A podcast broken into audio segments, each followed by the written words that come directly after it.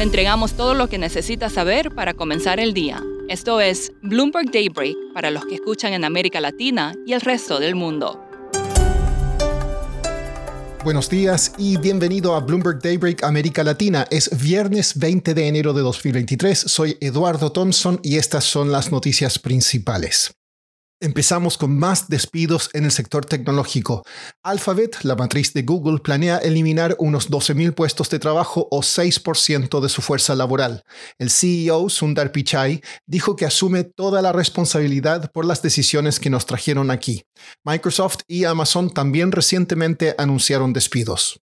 Y siguen los comentarios de la Reserva Federal sobre la tendencia de las tasas de interés. John Williams, de la Fed de Nueva York, dijo que la entidad todavía tiene más por hacer. La vicepresidenta Lael Brainerd hizo comentarios similares. No especificaron una meta de tasas o cuál debería ser la magnitud de la próxima alza. Christine Lagarde, del Banco Central Europeo, dijo que mantener el rumbo, comillas, es mi mantra. En este escenario, los futuros en Wall Street están relativamente planos, mientras que Europa sube y Asia cerró con alzas. El crudo avanza y los bonos del tesoro bajan.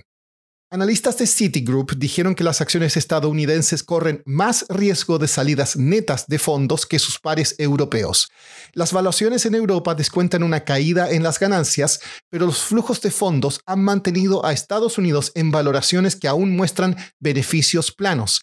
Esto las hace más vulnerables a noticias decepcionantes. En noticias corporativas, las acciones de Netflix suben antes de la apertura del mercado después de superar las estimaciones de nuevos suscriptores. Siguiendo con esa empresa, Reed Hastings renunció como director ejecutivo. Elon Musk declara hoy en un juicio por sus tweets de 2018 sobre la intención de retirar a Tesla de la bolsa, y JP Morgan mantuvo sin cambios la compensación de su CEO, Jamie Dimon, para 2022 en 34,5 millones de dólares. Pasando a América Latina, en Perú la policía se enfrentó el jueves cerca del Congreso en Lima con manifestantes que exigen la renuncia de la presidenta Dina Boluarte. Hay más de 100 carreteras bloqueadas en el país. El número de fallecidos en las protestas se elevó a 53 tras siete semanas de disturbios. Boluarte dijo en cadena nacional de televisión que su gobierno sigue firme. La empresa minorista brasileña Americanas, una de las más famosas del país, solicitó protección por quiebra en un tribunal de Río de Janeiro. Dijo que tenía pasivos por unos 43 mil millones de reales o 8.200 millones de dólares. Esto ocurre pocos días después de que se revelaran irregularidades contables por 20 mil millones de reales. Los analistas de mercados emergentes están desconcertados con la oferta esta semana de Argentina de recomprar mil millones de dólares en bonos, particularmente por un tema. ¿Con qué plata? Scott Squires, periodista de Bloomberg News en Buenos Aires, nos cuenta más. El ministro de Economía de Argentina, Sergio Massa, anunció el miércoles el plan de recompra de deuda extranjera que cotiza a unos 30 centavos por dólar. Los bonos alcanzaron su precio más alto en más de un año tras los comentarios de Massa, ampliando un repunte que ya había generado un retorno de alrededor de 60% desde octubre. Pero inversores están desconcertados con el plan porque ellos señalan que el gobierno no tiene mucho margen en el Banco Central para financiar una recompra tan generosa. Si bien las reservas del Banco Central han aumentado en los últimos meses, las reservas netas siguen estando en un nivel muy, muy bajo, alrededor de 6 mil millones de dólares.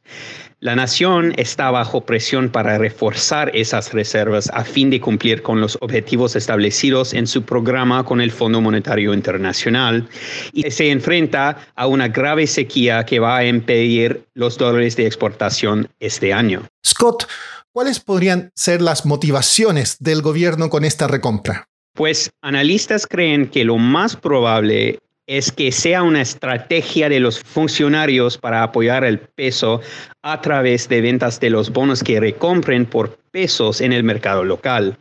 Y fuentes dentro del Ministerio de Economía dice que el plan busca reducir la brecha entre los tipos de cambio oficial y paralelo.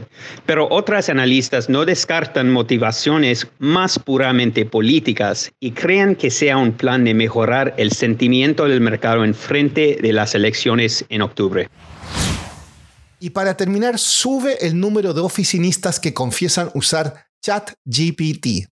Un sondeo reveló que el 30% de 4.500 personas usan este u otro sistema de inteligencia artificial para elaborar presentaciones, memorandos, campañas de marketing e incluso código de software. Eso es todo por hoy. Soy Eduardo Thompson. Que tengan un excelente fin de semana.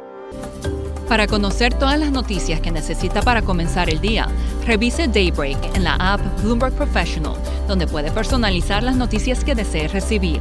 También puede suscribirse a la versión solo audio en Spotify, Apple Podcasts o la plataforma de su preferencia. Eso es todo por hoy. Escuche de lunes a viernes Bloomberg Daybreak.